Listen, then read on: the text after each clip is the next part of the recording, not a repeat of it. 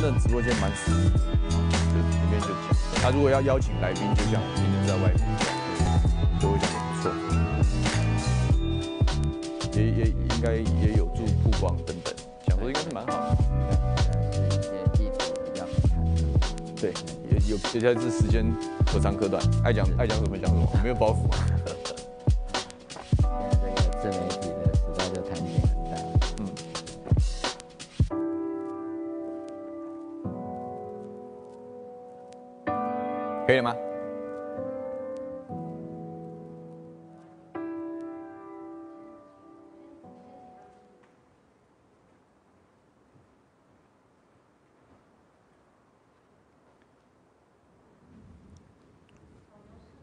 一二三，一二三，可以吗？可以吗？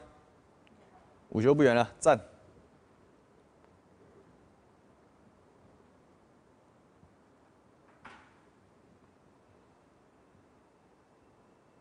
可能有人帮你打气，还没开始就辩论会要加油，要加油一点。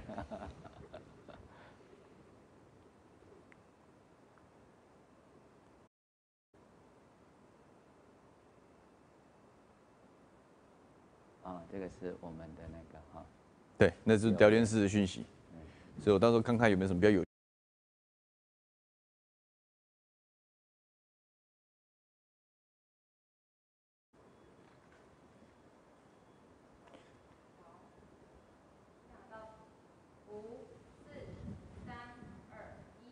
Hello，各位五二新闻俱乐部的观众朋友们，大家午安，大家好。这个欢迎来到今天啊，十一月五号星期五的一点的午休不远的网络直播节目。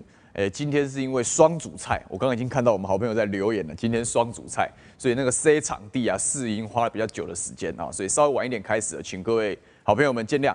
那也跟各位朋友问声下午好。今天这个兑现我之前的承诺，因为之前我在讲公投的题目的时候，我只能讲政治分析，那大家就敲碗说我们要听。四大公投的主题哦，到底要用什么样的论述去说服大家，然后去帮忙拉票？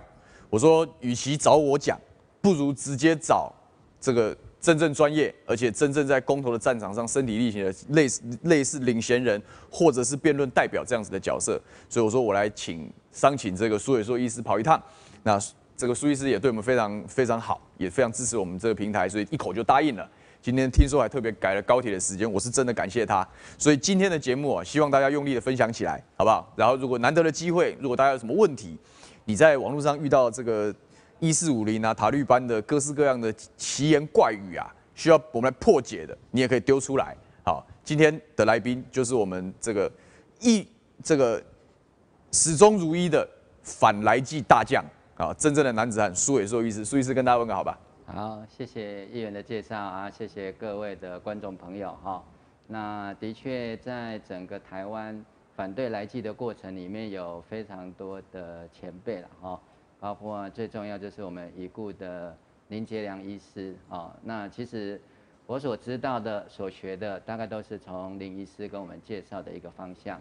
那我想他的精神也很简单哈，就是国人吃的食物应该要安全安心。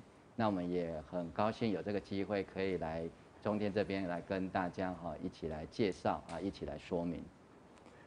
好，这个今天我们大概分成两个主题啦，啊，两个主题就是说一一块啊，当然就是苏医师您的专长嘛，就是说有关于这个食安啊，所以分两个主题啊。今天第一个主题就是公投是我们要回，为什么特别要强调这件事情？这个道照理来讲哦，应该是。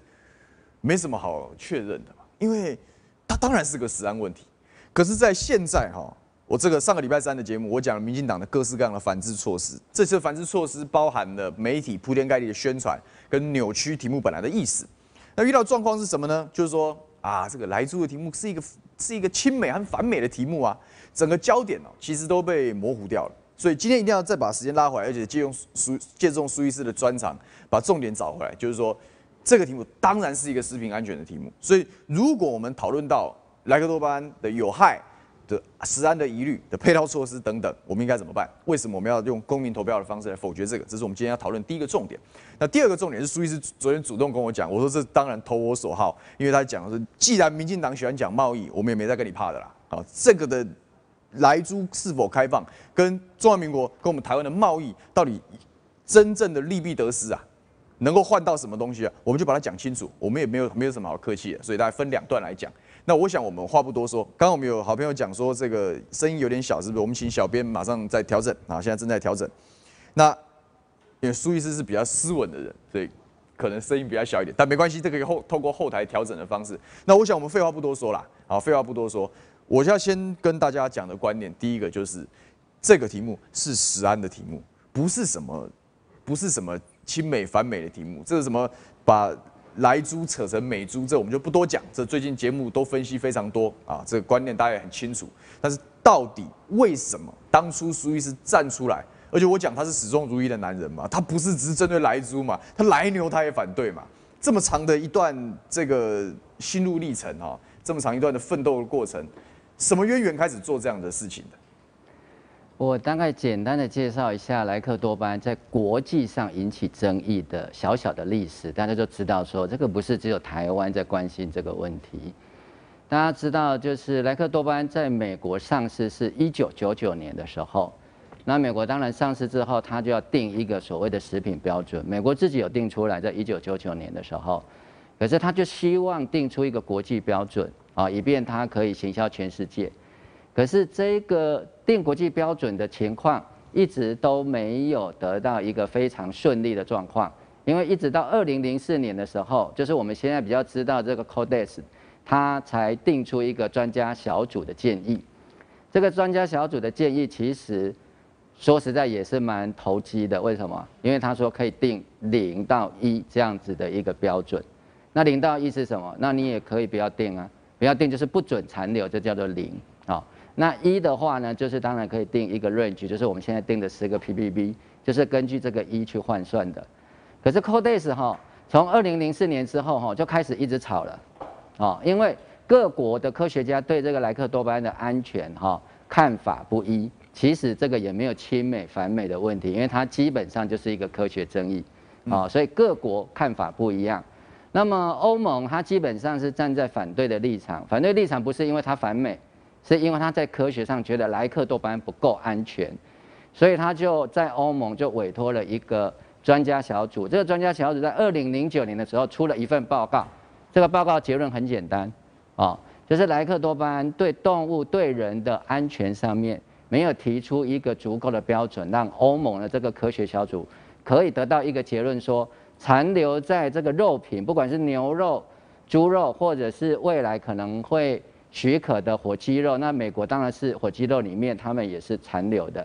那欧盟认为说，以目前的科学证据来看，没有办法证明它是安全无虞的，哦，就是真正安全的。好，所以二零零九欧盟的这个报告出来之后，国际的争议就更大了。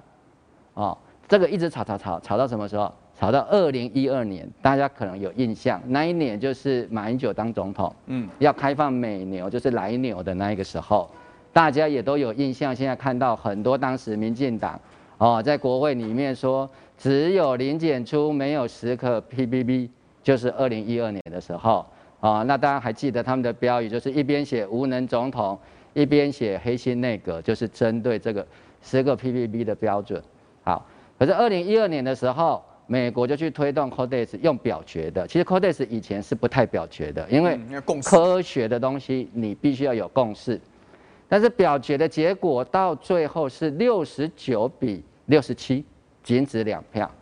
假设今天是我们在立法院里面要表决莱克多巴胺安不安全，结果最后六十九比六十七。我们会不会觉得这个莱克多巴胺安全上的争议很大？嗯，一定会嘛啊！即使是我们国家的立法院做出来，我们也会觉得争议很大。所以在这样的情况底下，当时民进党就强力抗争，抗争到最后得到的一个妥协的结果是什么？牛猪分离，就是开放来牛，但是禁止来猪。嗯，那民进党的理由是什么？猪肉消费量大嘛，国人都是吃猪肉的哦。那有的人吃牛肉，但是国人里面也有相当多的人是完全不吃牛肉的，嗯，这跟西方的饮食是完全不同的，哦，然后不可以这个有内脏进来，因为内脏的残留量更大，这个都是当时民进党在野的时候，甚至发动占领立法院的时候所坚持的标准。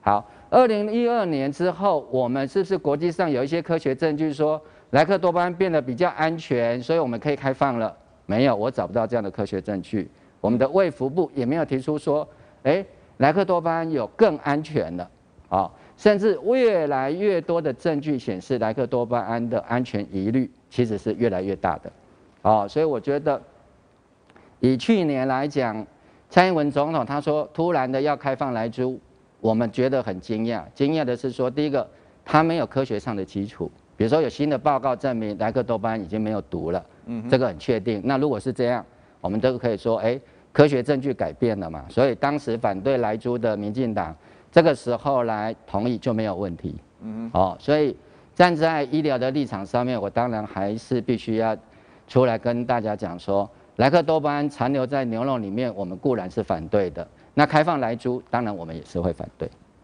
讲到始终如一这件事，我就很好奇，问一下，问一下我们苏医师啊，这个这个当初哦，在民进党那等于是遍地烽火，在反对来牛的，你是什么机缘跟他们接触到的？讲讲故事好了，因为嗯，这个我们就一一部分的时候讲道理，一部分的时候讲讲故事，比较有趣。好，是什么？那个时候跟民进党当初是跟民进党在一起，就是站在人民实案的立场嘛，坚决反对贸然开放的政策嘛。对，当初的机缘是什么？当初的机缘应该大家会有一点印象，是陈水扁在当总统的时候，是美国发生了这个狂牛症的案例。嗯哼，好，那当时根据我们的一些相关规定，我们就暂时的把美国牛肉给暂停进口，就是禁止进口。啊，有点像我们的凤梨被禁掉那样的一个类似的状况。好，那美国牛肉被进口之后，他当然就会来交涉。所以交涉的时候，大家就开始辩论这个狂牛症的牛到底可不可以啊？牛肉输出到我们台湾来，那到底安不安全？哦，那当时我是站在反对方，那消基会也是站在食品安全，所以他们就邀请我去提这个狂牛症安全的问题。好，所以应该是在这样的情况下，他们认识有有一个医师在这个牛肉或者是食品安全的一个领域上面。哦，是站在消费者的立场这一边。嗯哼。好，那狂牛的问题是后来就有一个处理的一个方式，我们后来也重新又开放了，但是规定只有三十个月以下，哦，这是我们所谓的年轻的牛才可以进，小牛，小牛才可以进来。哈，那三十个月龄以上的牛，哈，是一直到这一次才开放的。好，那后来这个。狂牛症美牛的问题是解决了，但是到马英九当总统的时候，又新的问题就出来，就是我们后来知道二零一二开放这个莱克多巴胺牛肉的问题，所以那个时候消基会一样找我去哦。那主妇联盟认识的是我的一位学弟，叫许立明医师哦，他是科室长的高徒，在台大创伤医学科的时候。啊，那个时候我跟他刚好就有一个由主妇联盟推荐，那我是消基会推荐，哦，我们到消基会的关系，对，我是消基会推荐的关系，我们就到那个啊农委会就针对这个莱克多巴胺的安全，从专家的立场发表，对，那当然我的学弟炮火比我还要猛烈了，因为他是这个属于这个创伤医学嘛，哈，对这个心脏各方面哈，当然是比我这个精神科的更专业很多，哈，所以我们就刚好。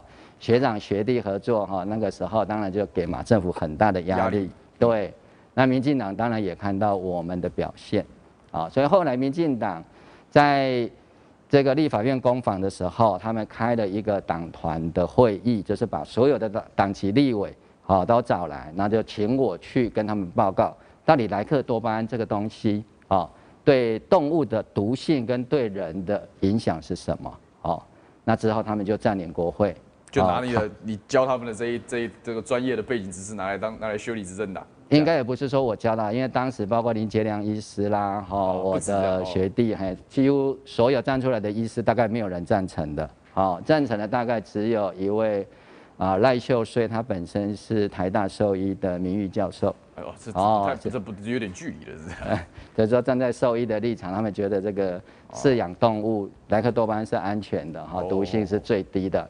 啊，那大家立场不同当然是另外一回事，但是当时我记得印象里面站出来的医师基本上都是反对让它残留在肉品里面。那现在呢？现在哦，现在其实我也没有看到太多保证莱克多巴胺是完全无毒的医师。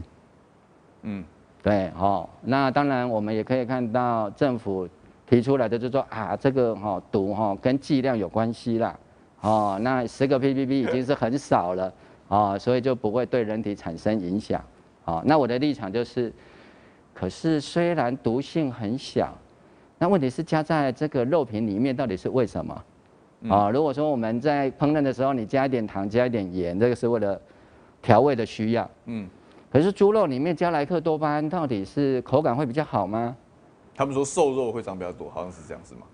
可是我们也可以透过品种改良的方式啊，比如说我们台湾养猪，我们是不用莱克多巴胺的，我们还是比较好吃嘛，对不对？我们用育种的方法啊，啊，用天然的育种的一个学问，这个也是我们的祖先啊，改良这些牛肉啊、猪肉变成可食用。那当时是野牛跟野猪的时候，吃起来的口感跟现在是不一样，是不一样的。对啊，我们现在的肉牛肉猪都是。经过品种改良过来嘛，嗯，所以你要瘦肉多，你也可以用品种改良的方式，不一定要用这种化学残留毒药的方式啊。所以说，坚持反对立场，好，然后强度还一样的，大概只剩下你一个人，你会有会不会很孤单的这种感感慨？的确是很孤单呐，哈，然后更感慨的就是说，当年其实在反对马英九开放这个。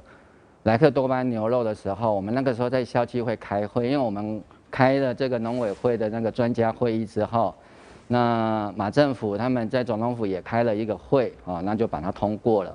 那时候我们消基会就开会啊，开记者会，那我也受邀啊，那我就直接在那个记者会上直接说，这个马英九的政府是土匪政府啊，说这个不顾专家的意见，嗯，但是那个时候哈，没有恐惧，没有害怕。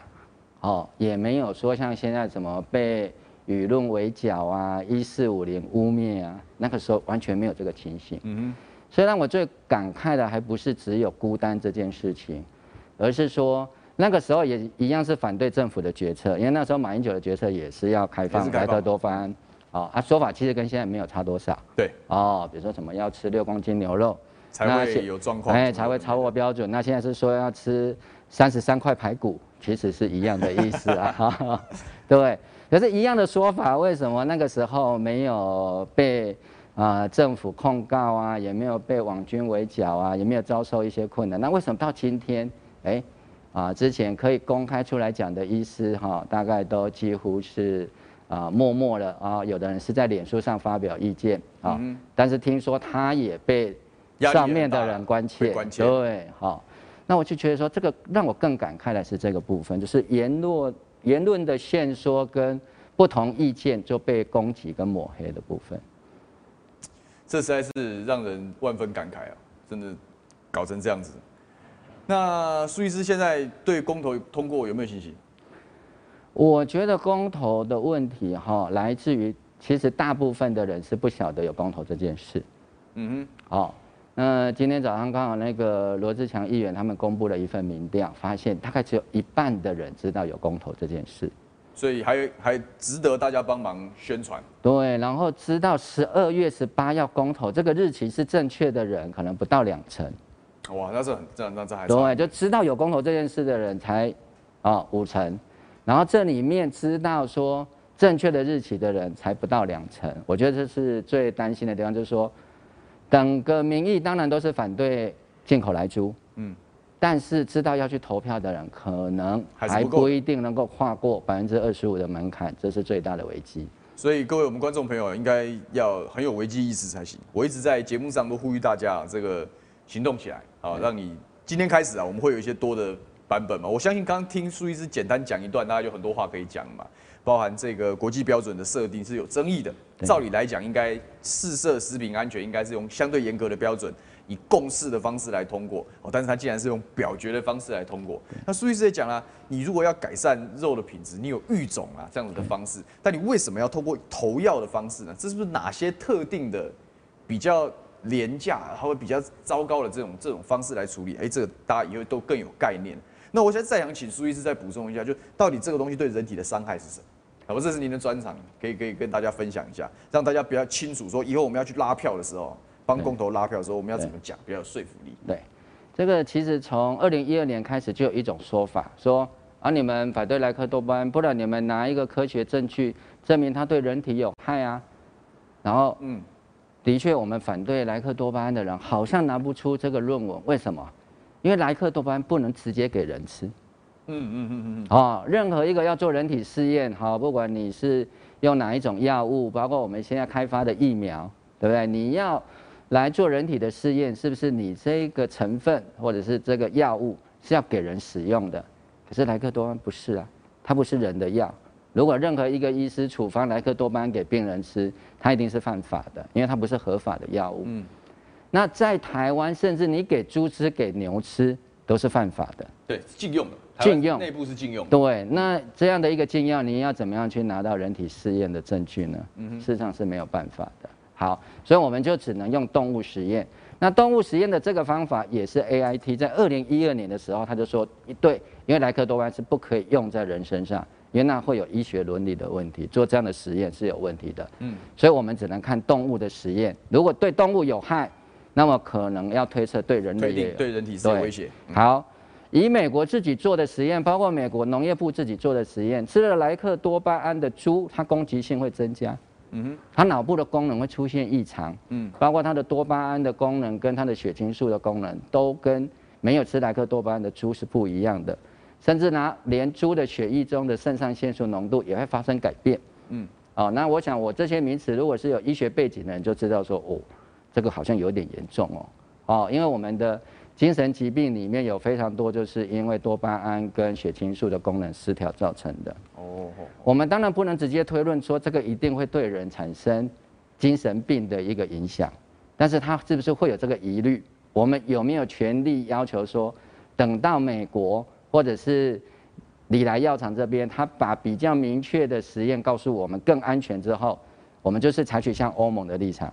好，我不敢说你这个东西直接对人体有害，可是我看你也没有办法证明对人体无害。嗯，所以我就等你把证据拿出来，我再来开放。嗯，欧盟就是这样，欧盟不是反美而不开放来猪或者是来牛，嗯，他是说对人不够安全。嗯，那我觉得我们就跟欧盟站同样的立场就好了。嗯，好。而且欧盟的立场也是符合 WTO 的规范，嗯，所以你看，美国政府到目前为止，二零一二年 Codex 通过国际标准了，欧盟有没有采用国际标准？没有，哎，欧盟有被告吗？不，这不会有问题。没有，对不对？俄罗斯也没有采用国际标准啊，也没有被告啊，哦，包括我们的对岸，他也一样，他也是禁用嘛，零禁用。那美国有去告他吗？美国跟他关系应该不太好吧？现在。这不是用告的可以处理的对，其实是这样子啊。所以现在有一些一四五零就是说啊，台湾如果不开放来牛啦、来猪啦，就会进不了这个国际经贸组织。这完全是胡说八道。好，比如说我们这边我列出来的就是这个，我们现在大家讨论的最热烈的 CPTPP 啊，这里面有一个关于食品跟动植物的检疫标准里面啊。它在第七点九条的第二项里面已经提得很清楚，啊，各国当然你是可以遵循这个国际标准准则或者建议，但是它有一个但书，如果我们的食品安全检验跟动植物检疫措施没有符合国际标准准则或证据的时候，我们是可以基于合理，啊，跟该措施相关的文献或客观的科学证据就可以了。那台湾有没有这样的证据？其实是有的哈，我给大家看一下，而且这个证据哈还是我们台湾人自己做出来的。好，这个是在二零一五年，就是在一百零四年的时候，我们可以看到这个我是用 Google 给它翻译的哈，文字上可能大家有一点吃力，好，不过主持人可以帮我们看一下有没有？中国这个医科大学它是翻错，这是中国医药大学，哎，对我们的那个。啊，中国以前叫中国医药学院啊，中西医结合对，好，还有啊，因为它这里是写台湾台中嘛，哦，就是全部都是台湾的，就是就是，哎，还有中国文化大学冯甲哦，那这里是台中荣总，对，因为 Google 翻成老总了，它其实是荣总，是，对，好，那它这里提到的是什么？就是莱克多巴胺它有潜在的生殖泌尿系统毒性，啊，这个成言中是结石的意思。啊，结石的一个作用，所以我们在二零一五年的时候，台湾自己就在这个国际期刊上已经发表了这样的一个科学文献。事实上，它就可以用这个 CPTPP 的这个规定。好，我们如果有相关的文献，还有客观的科学证据，我们就可以不要完全去遵守国际标准。所以今天如果说我们在十二月十八号，大家去投同意反来猪，然后我们把这个莱猪的开放取消了，你说会违反 WTO 或者是 CPTPP 的规定吗？嗯哼，我可以在这里非常负责的告诉大家，不会，完全不会，不会。好，或者是说哪一位经贸专家来告诉我们，我们有这样的一个科学证据，加上我们民主的程序，还会违反有任何 WTO 的规定吗？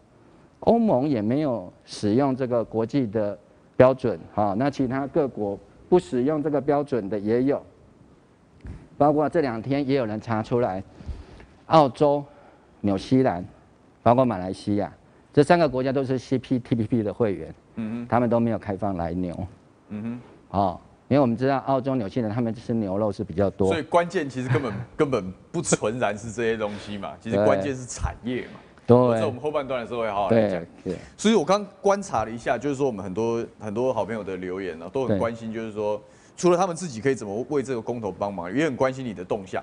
就是说现在大家这个遍地烽火嘛，比如说罗志强强哥现在耶稣凯道啊，当然各政党包含民众党等等，他们是办街讲，都通通都有那个。所以说你自己对于这个公投的规划是什么？我觉得目前来讲，大概像我之前讲的这些。啊，关于来猪有毒的这些想法观念，其实应该所有的民调大概都显示出来，啊，七成甚至七成以上的民众，事实上是已经不要我再去多宣导，大家都没有人会去接受了。但是我觉得接下来对我来讲最重要的，不是再去证明来猪有毒，因为那个几乎已经是我们台湾民众的共识，共识是我们的常识了。我觉得接下来对我来讲最重要就是不断告诉大家，十二月十八有公投，十二月十八有公投啊。然后因为那个文字会让你看起来说，哎，这到底是反莱猪？那反莱猪是要盖同意还是不同意？哦，你要反莱猪，你就是要盖同意，因为真的对有些民众来讲，因为他进去会看不到，哎，啊哪一个是反莱猪公投？没有看到反莱猪这几个字，哦，他可能会不晓得怎么盖。啊，那我必须要告诉大家。啊，里面有一个公投的主文，写的是啊，禁止瘦肉精，就是包哎乙，它是写乙型受体素啊，然后括号有莱克多巴胺，所以各位只要看到莱克多巴胺这五个字的那一个公投的，你就给他盖同意啊，那这样就是达到反莱猪公投的一个效果哦。这个对，真的很多的民众，我们现在去问，很多人真的不晓得那个票要怎么投啊，因为跟选人不一样。哦，选人的时候就看，哎，我要选这个人，或者是什么名字，哎，名字啦，甚至相片给他盖下去都是 OK 的。哦，但是这个公投票上面看不到候选人的照片，你就看到一堆文字。哦，所以我们看到这个莱克多巴胺这几个字的时候，拜托大家要记得互相走告一下。哦，一定要盖在同意的那一栏。哦，这样才会是一个有效票。这个民进党在这种。文字游戏啊，跟混淆视听方面，他们才是真正的鼻祖，而且当然绝对做起来是不遑多让。我就看过网络上的梗图是什么，是通通要不同，反来猪就盖不同意啊，就是这种这种奥博已经开始出来。对对，对。所以这个有的时候啊，虽然很多人讲说我们每个公投我们要理性讨论，理性讨论我们绝对同意嘛。对。今天邀请这个苏医师来跟我们分析，也就是理性讨论的一部分嘛。对。那。关键是有的时候简单的 slogan 还是必要的。那这我们网友都非常清楚，就通通都投就对了，没什么好讲的啦。如果你对于这个民进党政府的各种施政、各种粗暴，然后各种这欺负老实人的各种行径，你感到不满意，通通都同意就好了。有的时候我们要用简单的方式，快速的传播。特别是苏医师刚刚提醒我们说，最新的民意调查显示，公投的知名度啊，包含具体的时间，都不是能够，还不是那么能够清楚的传达。还不管。所以大家是很重要的啊，大家的角色是很重要的。这个苏医师那时候有观察立法院在通过的时候，你会不会感慨万千？就连边境就讲好你要开放就算了，你连管制措施跟配套通通没有的时候，你那时候看你有没有观察那时候的表决？你有没有五味杂陈？对，其实那个时候我觉得。台湾有，当然有一部分人，他们认为用温和一点的手段，就是说没关系啦，哈啊，政府既然有为难，哈，那我们就不要太为难政府，哦，我们不想吃莱猪没关系啊，政府要开放就开放，啊，我们不要买不要吃就好了。对。但是拜托政府，可不可以要求标示？嗯。哦，就说你标示这个进口的猪肉是含有莱克多巴胺的，哦，那我买的时候。就避开就好了，我自己自保，我也不，啊，祈求政府来帮忙我们做边境的管制哈，或者是帮我们做这个检查，把它剔除。可是连这一点，民进党政府都非常非常的完全不愿意做这个标示，哦，就好像哦，这个怎么可以呢？呃，违反 WTO 的国际贸易规定，根本就没有这回事。我们来想一想，我举一个反例就好了，基改食品可不可以标示？嗯，基改食品标示下去，是不是也对于？这个基你标示非基改或者是标示基改，是不是对于基改的食品也产生一种歧视？嗯哼。哦，那你要说，哎，这个违反这个不歧视的原则，对，没有错。你如果从不歧视的原则，它是违反，但是你基于食品的安全跟消费者选择的时候，WTO 也准许你做一个合理的标示啊。嗯。哦，那为什么我们的那个豆浆，你看看大家都写飞机改豆浆，有没有？哎，你现在再写一个没有写飞机改豆浆，或者是你写个机改豆浆，可能会卖不掉。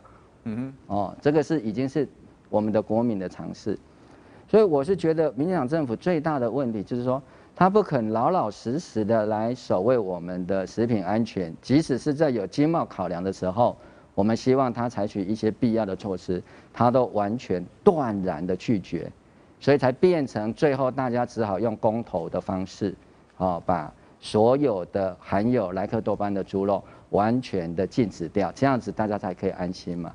哦，而且你看到他们在立法院里面，包括民进党籍的立法委员，很多人也是不赞成他们的中央的决策。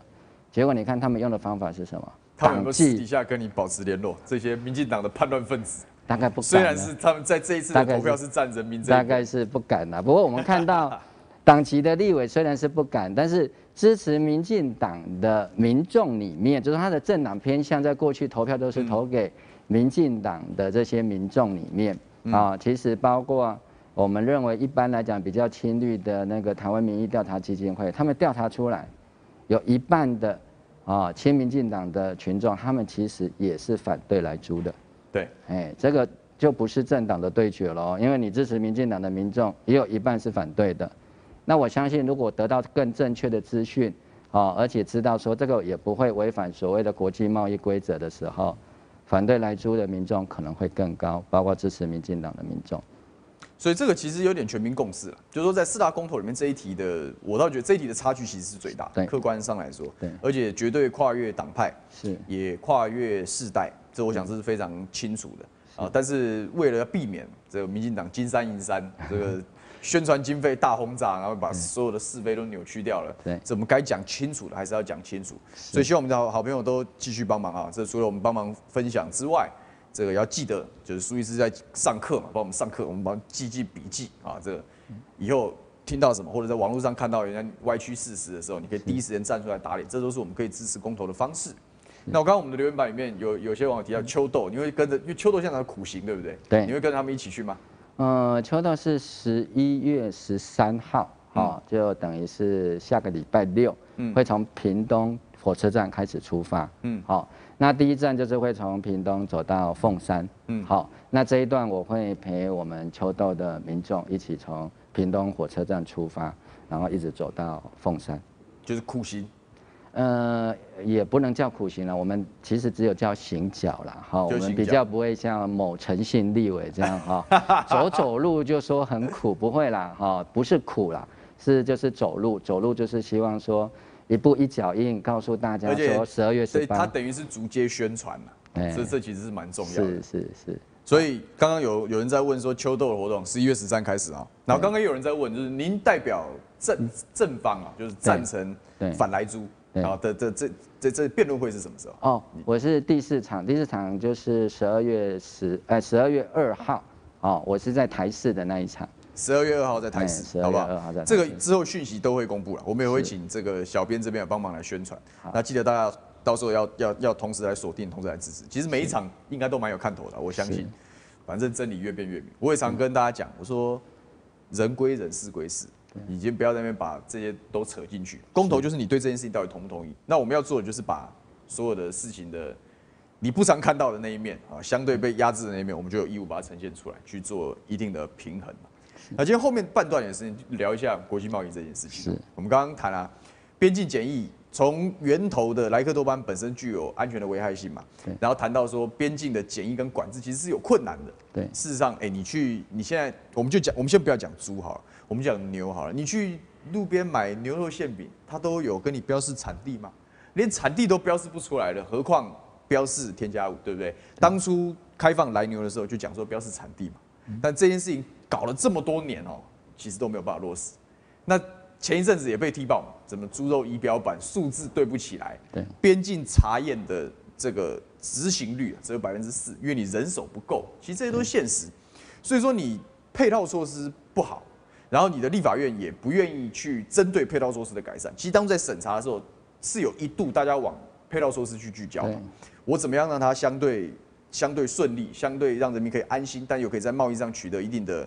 交代啊，这是有这样方向。结果你你又不讨论，你也不处理，你也不面对。啊，有的时候你增编预算、增编人手都可以啊，通通不做，还横财过造。所以今天会公投，其实不是什么不是什么恶斗啊。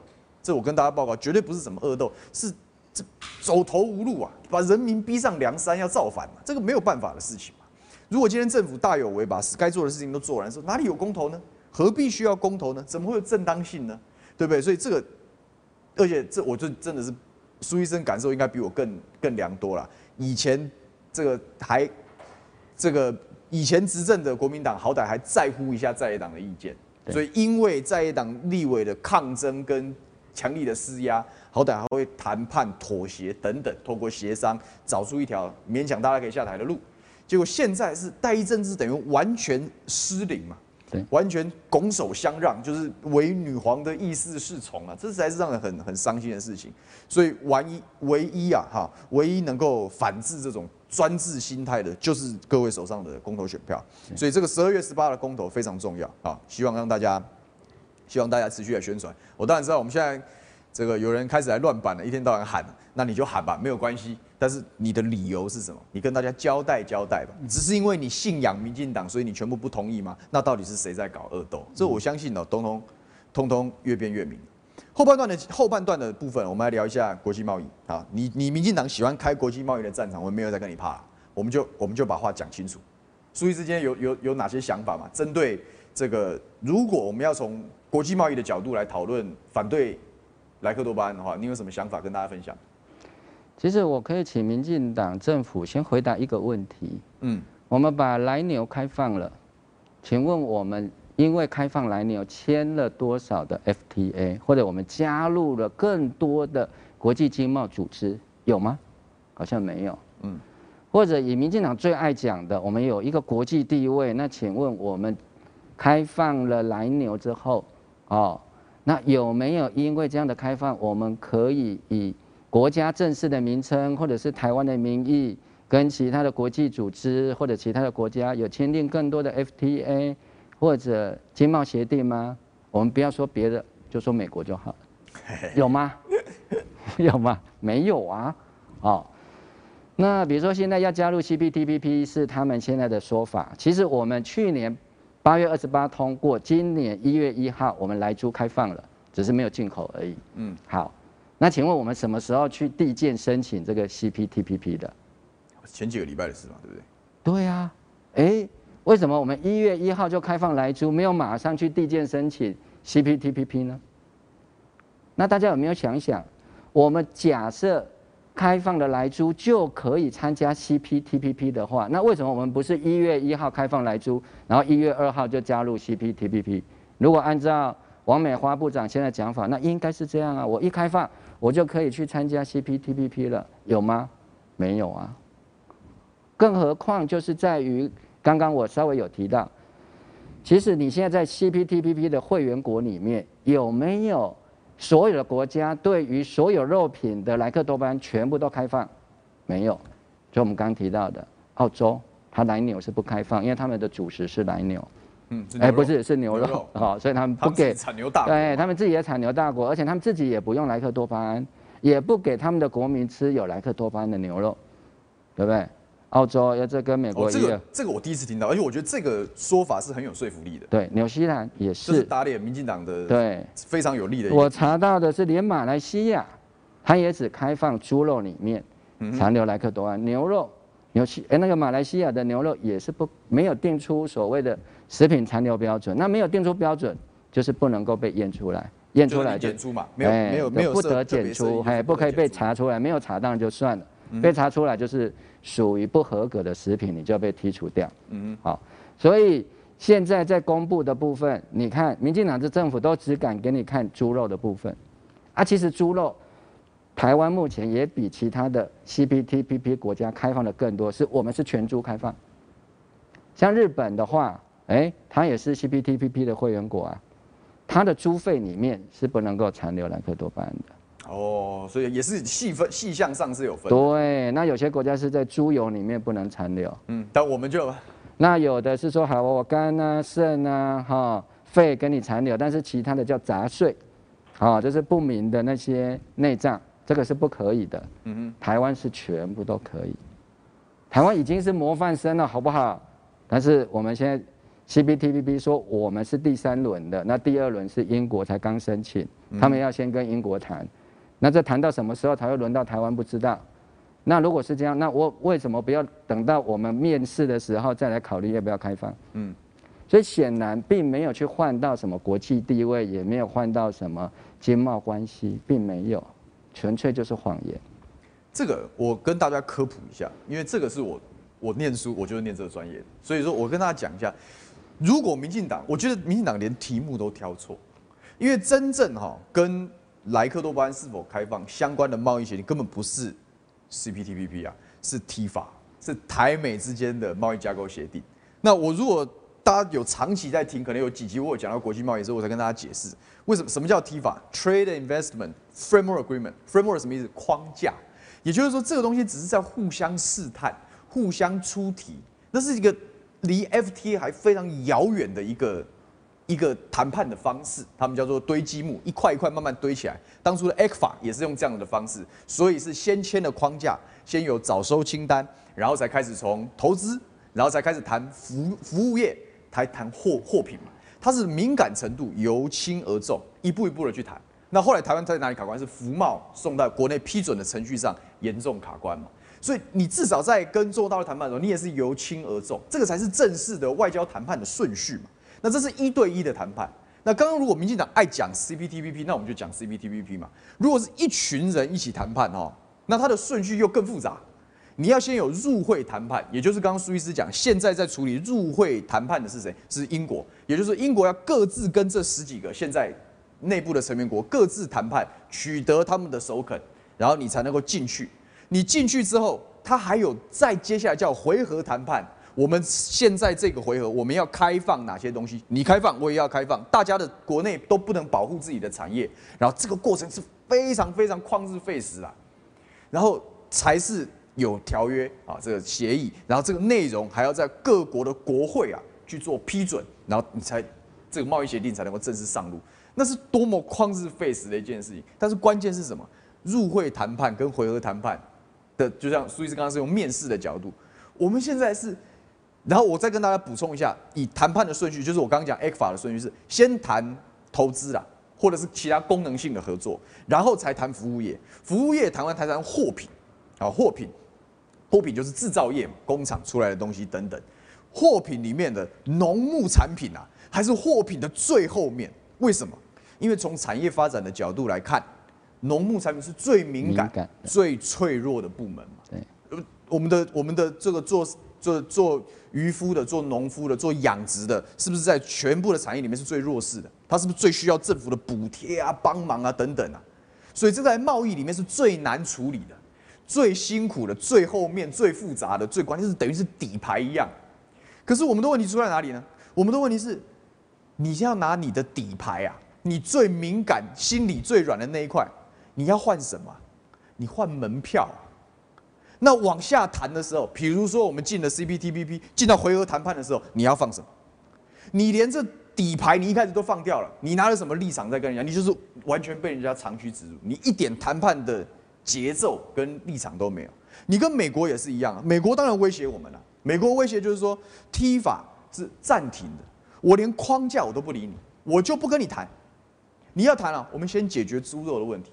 它的以大欺小是在于这里，就是说我你只是来跟我敲门啊，然后我门锁起来，我不要让你来。我根本不是拿美国的利益跟你台湾利益做交换，而是而是我就是高高在上，然后你要拿你最脆弱的那一块，然后来换我考虑一下要不要把门锁打开。这个就是我们中华民国现在在搞外交的现状，这个是真正的丧权辱国啊！我跟大家报告，这个。已经不是说我用什么名称去参加什么组织的问题，不是，是你完全用你最脆弱的东西，你只能换到皮毛啊。那我就想再追追问一下了，我们民进党不是宣称台美关系史上最好吗？既然感情这么好，为什么我们要用我们最软最弱的一块去尝试的开他那个那道大门的锁？那不是很那不是很荒唐的事情吗？我们这不是也在讲吗？哦，台积电现在晶片哦，我们现在不可替代性产业的角度非常重要，非常关键。那表示我们有谈判筹码，我们有优势啊。我们当然应该要善用像台积电这样子的优势去弥补嘛。所以我因为我有台积电，我用台积电怎么跟大家合作来做交换嘛？那你哪里敢？你哪里可以碰我台湾的猪农的权益呢？你哪里可以碰我台湾人民食安的权益呢？你这东西放一放再说吧。这个就像苏伊士刚刚提到的嘛，纽西兰跟澳洲就算是 CPTPP 的会员国，他们跟美国也很也很密切啊。人家有开放来牛吗？没有嘛，因为牛肉是他们心里最软的那一块嘛，不能随便放啊。那我们在干什么呢？那不是荒唐吗？我们现在不是声称哦，我们是抗中保台的第一线哦，太平洋的这不沉没的航空母舰，这么重要的地方，如果真的这么重要，像他们宣称的这么好，这么关键，这么重要。为什么？为什么我们要用我们最脆弱的那个部门，用人民的食品安全作为代价，然后你还要跟美国人卑躬屈膝？为什么？这个是所有代表民党现在要嘴炮说什么反美？你把话讲清楚。美国人对我们这么好，他怎么可以这样欺门踏户？他怎么会这样欺负台湾人民？这是一个当朋友的，或者是说当大哥的应该有的样子嘛？我觉得这是很值得大家思考的事情。所以大家以后听到他的那一套美国论述，大家就知道知道要怎么去讲。这才是让人想的是，怎么讲，就是蛮生气的。所以还有什么要补充的吗？刚刚那个议员讲的非常专业了哈，我觉得就是我用比较粗浅的话来讲，就是说我们台湾的谈判代表哈，常常到了国外去哈，就是像刚刚讲的，我们先把最珍贵的东西就跟人家换掉了，换掉的只是去门房。我讲一个可能对于女性。大家会觉得比较歧视，但是也不是歧视，只是因为女性是弱势。我讲一个灰姑娘的故事好了，因为台湾就有点像灰姑娘。嗯，我们都知道灰姑娘的故事嘛，对不对？哦，她就是有了魔法之后，她就可以到那个舞会，就有机会认识王子。嗯，然后后来就变成王妃。但是假设台湾这个灰姑娘，哦，要进门口的时候就会被门房拦下来说：“哎，灰姑娘，哎，你等一下，你要怎么进去？没有门票。啊，你最珍贵的东西是什么？”真钞，来，拿来换门票，你才可以进去。我来告诉大家，如果我们的谈判策略是这样，等到我们见到王子的时候，就算王子非常喜欢台湾，哎，我们最珍贵的东西已经没有了。嗯，台湾还有机会成为王妃吗？就没有了。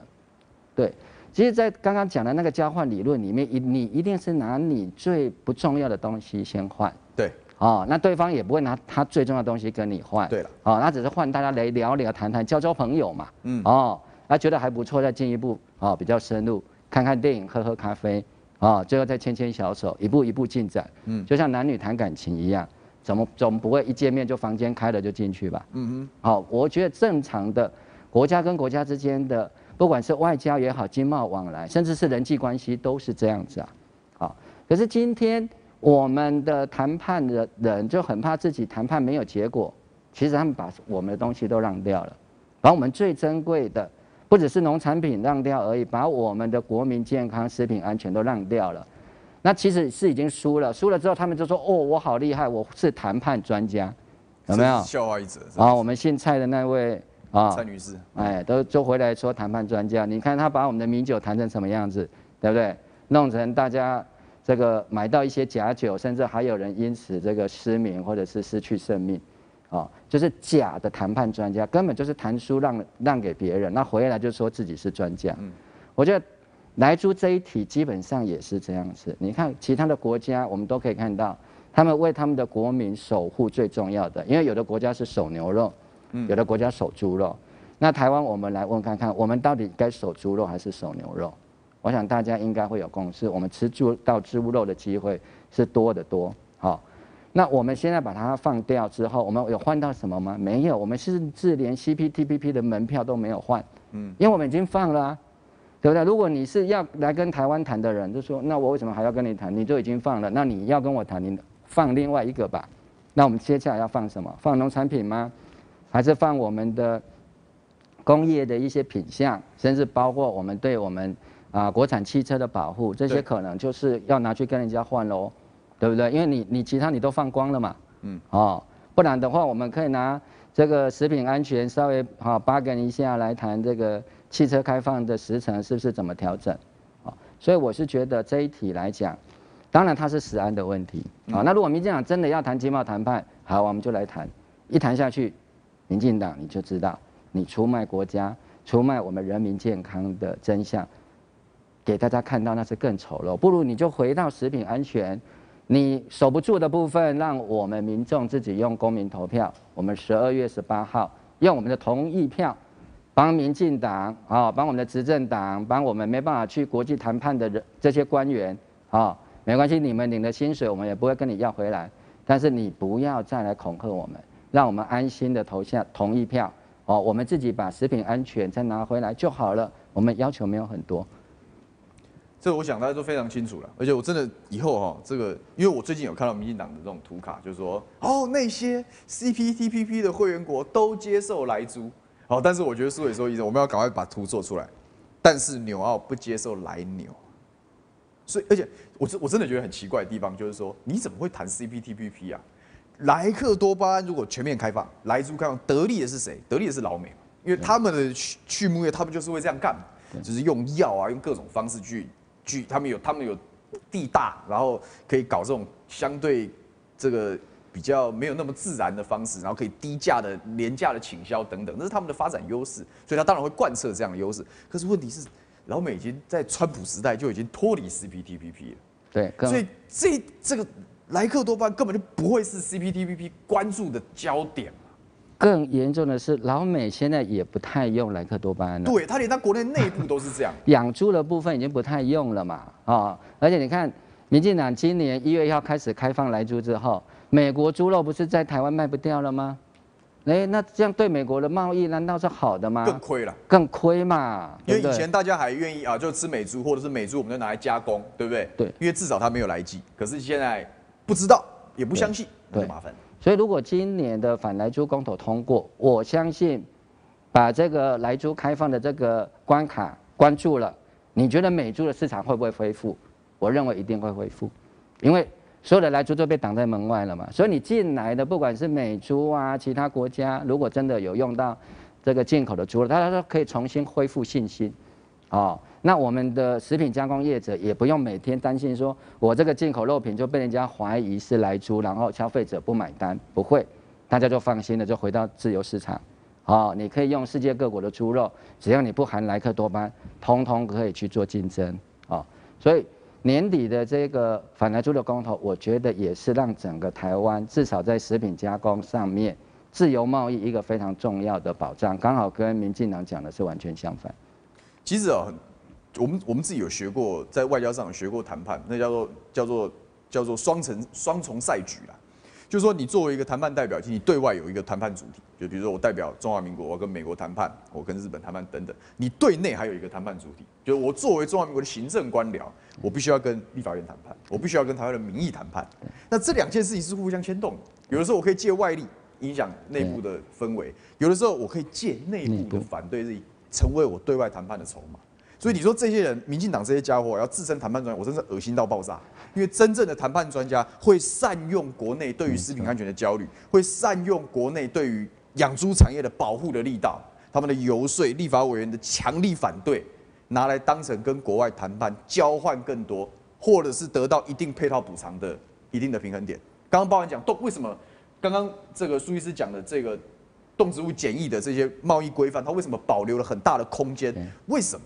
因为大家都知道农牧产品是最敏感的，你如果连这个都百分之百要求大家开放，没有人谈得下去，全世界都不会再希望说我们走向自由贸易，因为你你你你你你直接掏人家的命根子嘛，你直接碰触人家最敏感的地方，你会造成人家国内政局的动荡。但是没有外交是会谈到这样的事情，所以一定保留空间。既然保留空间，就代表民进党嘴炮说什么？我们今天如果拒绝了这个莱克多巴胺，我们就会自外于国际之外，是是混蛋透顶。我凭良心讲，当初马英九执政，为什么要开放来牛？一样是美国用什么？一样用 TIFA 嘛，我一样是卡你。我们刚刚已经讲了嘛，CPTPP 是假议题嘛，美国都退出了啊。第二个也不是全部人都买单，然后第三个他能不能谈，根本跟这个是一点关系都没有。那关键是什么？关键是是 TIFA，就是我们跟美国之间的贸易谈判能不能继续进行下去？那我就讲个血淋淋的例子给大家看，当初为什么要禁莱牛？因为美国就威胁你。你如果不跟我开放 T 法我们就暂停。事实上，在马政府时期就暂停了很长一段时间。那在来牛开放之后恢复了，但请问，从他这样开放来牛恢复到现在又开放美猪这一段时间，有从 T 法的架构有更进一步的进展吗？没有啊，他叫得寸进尺，你知道吗？我前面讲说，哦，你只要开放来牛，我们就往下谈，谈两轮又门又关起来了，然后现在说。我我要租，然后我们现在说好，租给你开，下一个我汽车，你永远都碰不到它的真正贸易要交换的位置，你就把你所有该开放全部全部浪费出去，你是在你是在经济自杀吗？你等于是丧权辱国了。我今天讲，我亲美不表示要买单它全部的需求，不表示要自降国格变人家子民，你这是两码子事情啊！你马英九政府好歹有为有守。对不对？好歹呢，然后有没有妥协？有没有有没有谈判结果？也是有嘛，也是有进展嘛。可是你蔡英文宣称台美关系比以前更好，可是为什么没有进展？所以民进党现在针对国际贸易的论述叫做不对的标的、不对的战场跟不对等的交换。不对的标的是什么？明明不应该谈 CPTPP，你就东拉西扯。那不对的战场是你的 TIFA 的这个到底前面你东西交代了没？不对等的交换当然就是内容嘛。你你你，美国对我们开放什么？他除了对我们予取予求之外，因为对我们无限的要求之外，他给了我们什么？我们的产业从你们所谓的台美关系史上最好，我们的产业得到了什么？这个是大家必须被讨论、必须被被被被标章的。如果当初大家说哦哦，因为开放这个服贸协定很很很恐怖哦，因为大陆的产业会进来，然后因为他们的优势很大，什么会取代台湾的产业？那是那个确实是人心焦虑，其他国家的就不会吗？其他国家的开放，其他国家的东西不会影响台湾内部的产业吗？不会冲击猪农吗？我自己在议会咨询，我问问农业局长，我说我们多少桃园养猪大县啊？我说多少猪农受到影响？他说他不知道。我说你们都不知道，你们好意思开放啊？这些人，郑文山市长第一个说要配合开放，真是非常恶心的一件事情。好，今天时间差不多了，因为这个一对一的时候，我们就多花一点时间给给这个好朋友讲，然后我来稍微看一下有没有什么。有趣的有趣的这个说法，大部分大部分我刚刚一边讲一边一边偷看，然后然后都有大部分都是帮你加油打气啊，谢谢，因为都知道你是这个这个始终如一的男人嘛，就是说都都针对针对这件事情是没有改变，也谢谢你在这个地方持续的为这个题目努力，大家都说你辛苦了，都希望就是希望你我啊继续为这个正义来发声，那我们当然是义无反顾嘛，是。啊义无反顾。哦对，还有刚刚有。有人提醒我们说，好歹啊，虽然踢法到时候还是没有进展，但是好歹那时候有美签嘛，所以你还还有一点点话可以讲。好，但是就现在是什么呢？现在除了那些高官这个西装笔挺的跑过来，这个东拉西讲一下，然后好像很好，就那种表面功夫做的之外，到底真真实是什么呢？人民是什么呢？这个都是我们好好思考的事情。对呀、啊，比如说现在要去签这个 CPTPP。啊，我们用什么名义去签？最后还不是用台澎金嘛，关税领域吗？对啊。啊，有增加跟以前不一样的国际地位吗？没有，也是没有啊。就是说，你民进党也没有跑办法跑出这个框架，并不是说你进了来牛、进了来猪，你今天可以用中华民国的名义，或者是所谓的台湾的名义，通通都没有啊。哦，所以我是觉得，我们既然没有实质的获得。为什么我们要失去自己的食品安全？这真的是很不值得的。所以机会把握在我们手中啊！先感谢这个张丽月，感谢你的抖内七十五块，还有感谢 Tina Yang，感谢你们的抖内，都帮我们加油，我们会继续努力。这个除了抖内之外，真的希望大家行动起来啊！公投这件事不是容易的，很多人还不晓得。刚刚有网友再次提问苏医师的辩论时间，十二月二号。十二月二号几点？呃，他是一点开始。一点开始，然后你们是第？我们是第二场嘛，所以第二场的话大概要两点。两点。一点到两点第一场，两点到三点第二场，所以是两点啊，十二月二号。但是其他的正方代表、反方代表也值得大家一看啊，所以其实其实理论上来讲，就是要每一场都要。关关注一下，那当然我们到时候看看会不会有什么场边观战的讲评之类的。我们如果有有搞头的话，我们搞不好来会来试试看，这样。所以希望大家这个我们大家一起努力啦。哦，就大部分今天看到的都是加油的声音。谢谢。我本来很期待有人来踢馆，但是他们踢馆只会跳针，说不同意不同意。那我问他为什么之后，他就不留言了，大大概讲不出来。关键是理由啦。那我们今天从两个层面，我们就做个小结论。我们今天从两个层面去去主张说，我们应该要积极的投入反莱猪的公投，我们要站在正方的原因就是说，第一个从安全的角度，这个科学的证据并没有办法证明是无害的，而且国际上有非常多的国家是用相对严格的标准在处理检疫跟农牧产品，用高标准去保护的，包含欧盟等等在内。那所谓民进党口中的国际标准，那也是一个。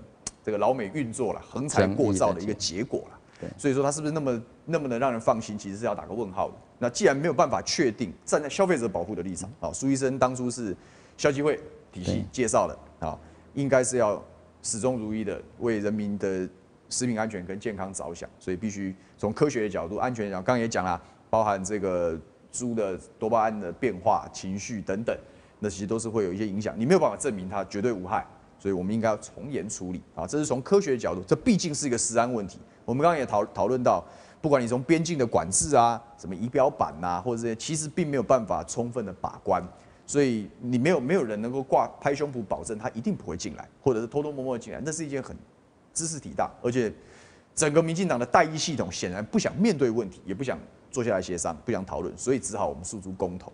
那后半段的时候，我们透过从国际贸易的角度去谈这样的事情，包含民进党的战场设定错误啊，然后内容其实是有误导的嫌疑啦。你你只讲莱猪，你怎么不讲牛西兰来牛呢？哦，这是一个我今天有新得到一个很重要的观念。那当然还有，我们一直在外交上，我一直主张谈判要对等，你要换得到东西啊。如果今天莱猪的开放是台美 FTA，还不是架构协定哦，是正式的 FTA 的其中一项，就是我们开放的这个。农牧产品换到美国开放的什么东西，有助于我们的产业发展的时候，那还可以，那还可以取舍啊，那还可以想办法。但是你今天不是，你如果只是乱敲门，然后还不一定，还敲的是一个他翻脸就可以不认人的门的时候，那我们真的应该透过人民的力量，因为显然我们不相信这个政府是真的在为人民做事啊。所以说今天的节目差不多到这里，那我也希望一样老样子，我们希望我们所有的好朋友们团结起来啊，一起为公投努力。那这样子的内容要可以整理，啊成为你自己的以后跟身边的人交换意见或者是说服很重要的一些这个参考的范本，我想这是重要的。就希望大家我们一起努力作战。那也祝福大家这个有个愉快的周末啊！这个也请大家继续关注这个凯道上的战士们啊！这这周听说是要南下啊！如果住附近的就去热情的响应，端茶送水，加油呐喊，那都是很棒的事情。好，相信哦，苏医师以后应该有很多机会在我们这个平台上现身了，那我们就敬请期待。那一样，我们下个礼拜啊，这个午休不远了，我们就继续为大家点评这公投的各项战场。那么祝各位周末愉快。那我们就一直跟大家说说个打个招呼吧。好，谢谢大家的鼓励哈，我们持续战斗，十二月十八号我们公民投票不见不散。好，那今天的节目就到这边了，祝福大家周末愉快，拜拜。拜拜。